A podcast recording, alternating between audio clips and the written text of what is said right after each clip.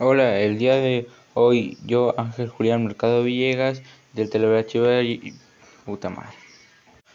Hola, hoy el día de hoy yo, Ángel Julián Mercado Villegas, del Telebachillerato Valle de Santiago, hoy hablaremos sobre las especies de dinosaurios que dominaban México. Es interesante que en el país que nos encontramos en estos momentos se encontraron demasiados fósiles de diferentes especies. Para concluir, yo pienso que muchos tipos de dinosaurios dominaban México.